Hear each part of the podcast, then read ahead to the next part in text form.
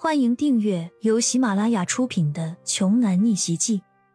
我有一条金融街。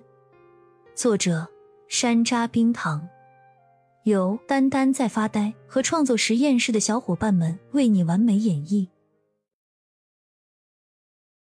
第二百五十八章，蔡娇娇的吐了吐香舌，对陈思婷说道：“小姐姐，你的气场太强大了，就像是女王一样。”我们都不敢说话了，也不知道说什么更合适了。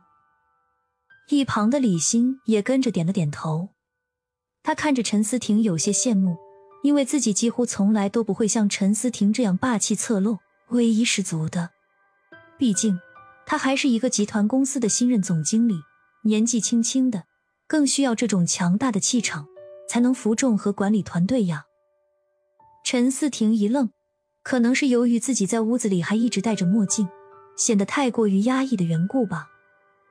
然而，他还是不好意思对他们五个人解释道：“对不起啊，毕竟我个人的情况有点特殊，现在不能当众把眼镜给摘下来，实在抱歉啊。”没事的，刚才有个二货还说你是大明星陈思婷姐姐，是故意戴着墨镜隐藏身份呢。蔡娇娇心直口快的应声道：“喂，你个死丫头，说谁是二货呢？我只不过刚刚就是觉得他们俩有点像而已嘛。”冯昌旭翻了翻白眼，千万不能给陈思婷大美女留下任何的坏印象啊，不然估计不一会儿，陈思婷很可能又会被自己的老大给泡走了。陈思婷在一旁抿着嘴唇，笑而不语。经过一番谈话之后，他们几个人就熟络了许多。很快，女孩子们就亲密的交谈了起来，把冯昌旭和焦阳给晾在了一边。随后，众人得知陈思婷的老家也是青州的，只是因为这两年在外地工作不顺利，才特意回来家来散散心而已。只是没想到被青州的家族子弟刘志凯给缠上了。作为眼下一线女明星的陈思婷，怎么可能这么随随便便的就向对方妥协呢？于是，她就自己一个人开车偷偷的跑了出来。没想到今天却结识了这一群这么特殊的新朋友。是的，非常特殊。陈思婷在娱乐圈摸爬滚打了十来年，什么样的人都见过。她早就练出来了一双火眼金睛般的慧眼。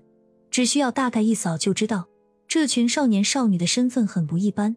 就算不是排行前三的大富之家，至少应该也是豪门出身一类的。冯昌旭和蔡娇娇最容易识别了，一看他们俩就知道肯定是家里很有钱的那种少爷和公主。李欣反倒是显得背景有点复杂，接触下来，性格什么的都像没出道之前的素人陈思婷，但是她身穿的衣服。佩戴的各种装饰，价格却贵得吓人。陈思婷猜测，她应该是属于后天发家，或者是有人供养的那种存在。但是另外偏偏还有两人，让陈思婷怎么也琢磨不透。一个是活泼可爱的剑石，细细聊过之后，感觉对方分明就是一个普普通通的小女孩，一副天真烂漫的性格。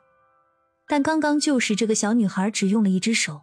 就扭断了一个成年男子的手腕，神情上却没有丝毫的异样，就像做了一件很不起眼的事情。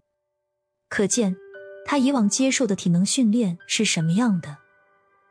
另一个就是坐在这里，一直没有怎么主动理会自己的清秀男子。乍一看起来，对方的外表实在是显得太过于平凡了。而不管怎么仔细打量过去，他都是一个普通的不能再普通的年轻人。